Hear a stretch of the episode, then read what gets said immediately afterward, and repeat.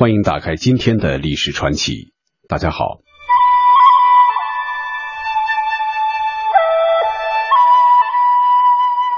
乾陵属全国重点文物保护单位，是唐王朝第三位皇帝高宗李治和中国历史上唯一的女皇帝武则天的合葬陵。由咸阳市区向西北方五十公里的地方，有一座石山。古今中外的史书上都称这座山为梁山。一千多年前，唐高宗下令建陵墓与梁山，定名乾陵，借此祈求封妻印子，庇护后代，振兴大唐河山。然而高宗死后，武则天却走到了台前，成为了中国历史上第一个也是唯一的女皇。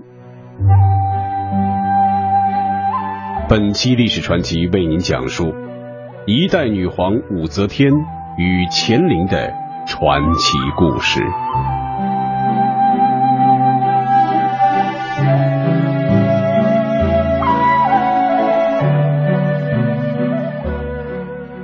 乾陵营建时正值盛唐，国力充盈，陵园规模宏大，建筑雄伟富丽，堪称历代诸皇陵之冠。唐初，太宗李世民汲取从古至今没有不亡之国，亦无不绝之墓的历史教训，从他和长孙王后的昭陵起，开创了因山为陵的葬制。由当时著名的艺术大师阎立德、阎立本兄弟主持设计，陵墓由建筑群与雕刻群相结合，参差不止于有龙盘凤蝶之势的山峦之上。唐高宗与武则天的乾陵，发展完善了昭陵的形制。陵园仿唐都长安城的格局营建，分为皇城、宫城和外郭城，其南北主轴线长达四点九公里。文献记载，乾陵陵园周八十里，原有城环两重，内城至四门，东曰青龙门，南曰朱雀门，西曰白虎门。北约玄武门，经考古工作者勘察得知，陵园内城约为正方形，其南北墙各长一千四百五十米，东墙长一千五百八十二米，西墙长一千四百三十八米，总面积约二百三十万平方米。城内有献殿、天房、回廊、阙楼、狄仁杰等六十朝臣相祠堂。夏宫等辉煌建筑群多处。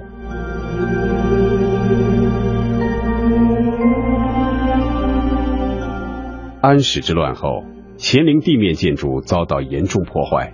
唐会要记载，贞元十四年，乾陵修葺时曾造屋三百七十八间。此后，历经一千三百多年的风雨沧桑，乾陵地面的宏丽建筑已荡然无存。为陵园内城朱雀门外司马道两侧，沿主轴线列置的一百二十余件精美绝伦的大型石刻群，成为盛唐社会蓬勃发展的真实写照，让人感受到它所体现的盛唐时代精神。从梁山南二峰的天然双阙起，往北依次对称排列，端立首位的是一对高达八米有余的。八棱柱石华表，这是帝王陵墓的标志，其造型昭示着生命长存的理念和古代先民对人类生殖行为的崇拜。接着是一对昂首挺胸、浑圆壮观的石刻翼马，马身两翼雕以卷云纹，似有腾飞之势。翼马之北是一对优美的高浮雕鸵鸟。它是唐王朝同西域人民文化交流与友好往来的象征。紧接鸵鸟的是五对配有玉手的石丈马和十对高四米左右的石翁仲。传说翁仲姓阮，是秦朝镇守临洮的大将，威震夷狄。秦始皇树翁仲像于咸阳宫司马门外，后世的帝王以翁仲石像守卫陵园。翁仲之北是两通石碑，西边的一通是唐高宗的金字树圣祭碑。它是女皇武则天为高宗歌功颂德而立的纪念碑，碑高六点三零米，宽一点八六米，碑文约五千六百余字。武则天亲自撰文，中宗李显书单，笔画初刻填以金屑，现今个别字的金迹尚在。东侧一通是武则天的无字碑，碑高七点五三米，宽二点一米，厚一点四九米，重约九十八点八吨。碑身雕有八条互相缠绕的龙，左右两侧各四条。碑身用一块完整的巨石雕成，两侧各线刻高四点一二米的生龙图。碑座阳面线刻狮马图，长二点一四米。宽零点六六米，整个无字碑高大雄浑，雕刻精美，是中国历代群碑中的巨制。无字碑唐时立，但不明唐人一字，留下诸多待解之谜。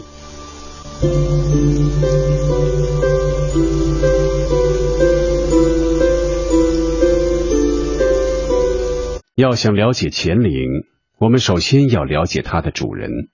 唐高宗李治和女皇武则天，李治并非旧史家所称的昏聩无能、懦弱平庸之辈。即位初年，他在怀千古，留谏百王，立志要做中兴英主，以建成大唐不世之基业。在长孙无忌、褚遂良等元老重臣的辅佐下，他躬勤国事，礼贤下士，认真执行太宗皇帝的贞观遗规。垦植荒田，推行均田制，发展科举制度，人口迅速增加，社会政治清明，经济繁荣，人民安居乐业，对外势力进入中亚地区。故史书评价高宗即位初年的政治是永徽之政，百姓富安，有贞观之遗风。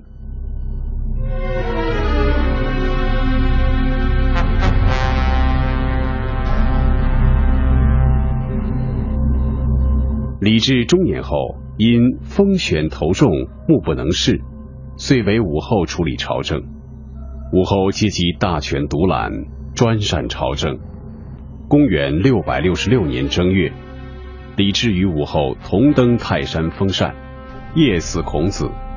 大唐王朝中形成了二圣并尊的局面。宰相上官仪曾上奏后宫权重，被下狱处死。李治亦深感大权旁落，恐李氏江山丧于己手，欲禅位太子李弘。无奈李弘陈科应身暴毙，于是立次子李贤为太子，并使之监国。武后悬以忤逆罪废除李贤，李治无奈，又立英王李显为太子。公元六百八十二年，李显生子李重润，李治立其为皇太孙。并破例为太孙开府置官署，以求大唐江山万代。弘道元年十二月，李治病逝于东都洛阳之贞观殿，享年五十六岁，在位三十四年。他临死前说：“天地神若延吾一两月之命，得还长安，死亦无恨。”表示愿将尸骨埋在故乡关中，依照陵园制度，务从节俭。军国大事有不决者，取天后处分。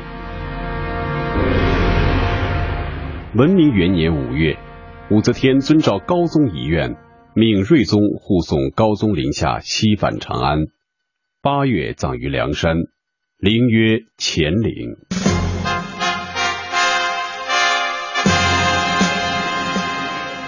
武则天，字明诏，因其曾称则天大圣皇后。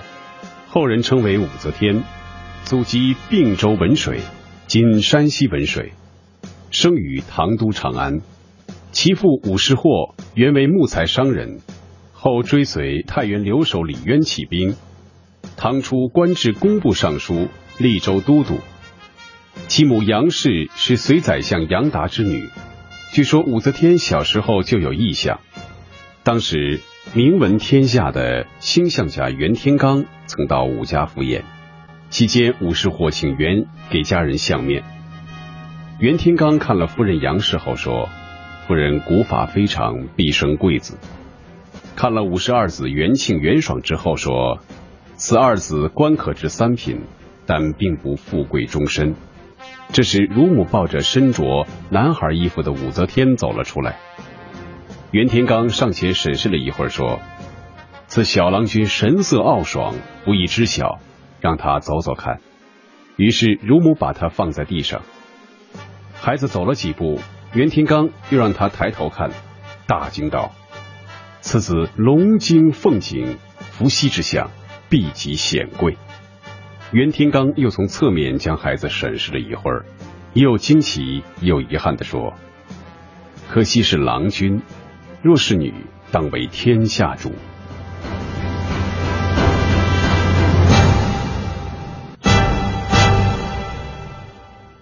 贞观十一年，武则天十四岁时，唐太宗李世民闻其美容止。招入后宫，封为才人，赐号武媚。初入宫闱的武才人以其特有的妩媚，博得了唐太宗的欢心。但她自揣在佳丽如云的后宫，是难以得到太宗长久宠爱的。这个颇有心计的女人，便以自己的美色诱惑了皇太子。贞观末年，太宗病危，李治侍奉在侧，与武氏有染。贞观二十三年，太宗驾崩。按照当时的宫廷制度，二十六岁的武才人及后宫中没有生养的嫔妃，被送进感业寺削发为尼，为先皇祈福。永徽三年，太宗忌日，李治临寺焚香，与武媚娘相遇，旧情重温，遂被召回后宫，封为昭仪。宫中古来多怨火。最是峨眉不让人，复入宫廷的武昭仪以自己的伶俐和睿智，并不惜掐死自己的亲生女儿来嫁祸于王皇后，终于登上了梦寐以求的皇后宝座，并开始参与朝政。素多智计、兼涉文史的武皇后，很快就显露出她超人的才华和精明强悍的治国能力，得到高宗皇帝的极大信任和依赖。显庆五年十月以后，身患多种疾病的李治便将百司表奏皆为天后详决。武则天借此机会笼络朝臣，利用李义府、许敬宗等人的支持，消灭了长孙无忌、褚遂良为首的元老重臣，从此专断朝政。弘道元年，高宗死后，中宗李显即位，武则天以太后身份临朝称制。次年废中宗李显，立李旦为帝，令其不得干预政事。再出三年，武则天命僧人法明编造《大云经》，称其是弥勒佛降世。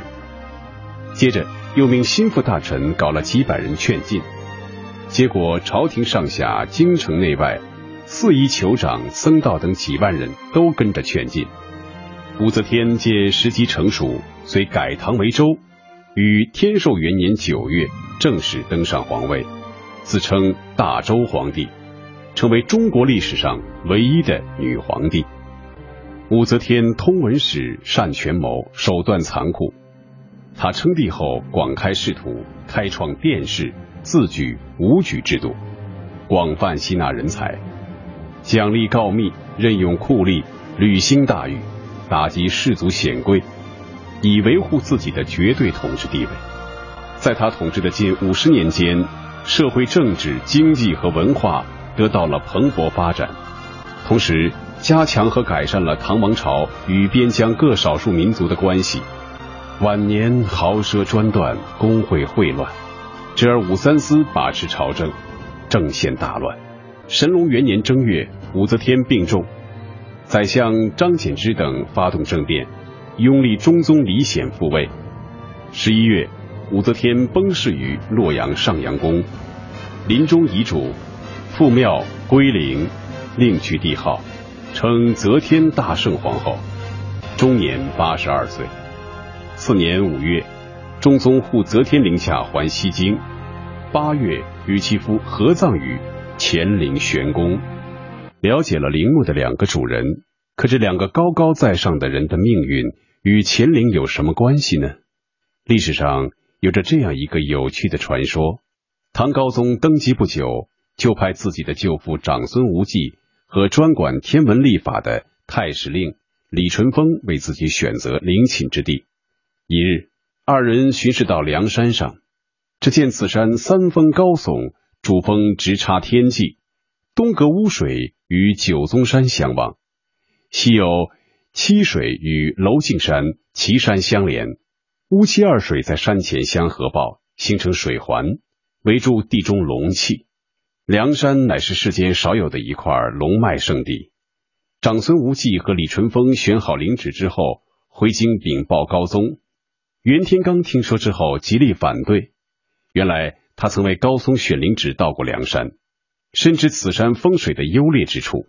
他对高宗说：“梁山从外表上看是一块风水宝地。”但细看有许多不足之处，一是梁山虽东西两面环水，能围住龙气，但与太宗龙脉隔断。假如百姓选祖营于此，是可以兴盛三代；但作为帝王之山陵址，恐三代后江山有危。大唐龙脉从昆仑山分出一支过黄河入关中，以岐山为首向东蔓延至九宗山、金粟山、嵯峨山、瑶山。今太宗以葬九宗山为龙首，陛下不可以以后居前。况梁山又非龙首，而是周代龙脉之尾，尾气必衰。二是梁山北峰居高，且有两峰似女乳状，整个山形远观似少妇平躺一般。陛下选陵于此，恐从此后为女人所控。三是梁山主峰直秀属木格，南二峰原立属金格。三座山峰虽挺拔，但远看方平，为土象。金能克木，土能生金。整座山形龙气铸金，地宫迎主峰之下，诸陛下必为金阁之人所控。依臣愚见，若灵旨定于此山，陛下日后必为女人所伤。听了袁天罡一番宏论，高宗犹豫不决，遂退朝不议。早有武则天亲信告知武氏，武氏听了十分高兴。他暗自思忖：小时候听父亲说，袁天罡说我将来能做女皇帝，看来要应验了。晚上就给高宗吹了一阵枕边风，自然是褒扬长孙无忌，贬低袁天罡了。第二天早朝时，高宗传出圣旨，定梁山为陵址。袁天罡一听，仰天叹曰：“待唐者，必无昭仪。”他怕将来受牵连，就辞官不做。出外云游去了。陵址选好后，如何定名？群臣争论不休。有大臣建议，太宗山陵名曰昭陵，有昭示帝气之意。陛下陵就定名为成陵，以承接太宗恩泽。长孙无忌奏曰：梁山位于长安西北，在八卦中属乾位，乾为阳，为天，为地。长安是陛下今世帝都，以臣之见。就定名为乾陵吧。高宗闻听十分高兴，遂定名为乾陵。长孙无忌哪里知道，袁天罡所言是说梁山阴气弥漫，不能选作陵址。今定名为乾陵，岂不注定有女人为帝吗？后来的一切发展都应了袁天罡的预言。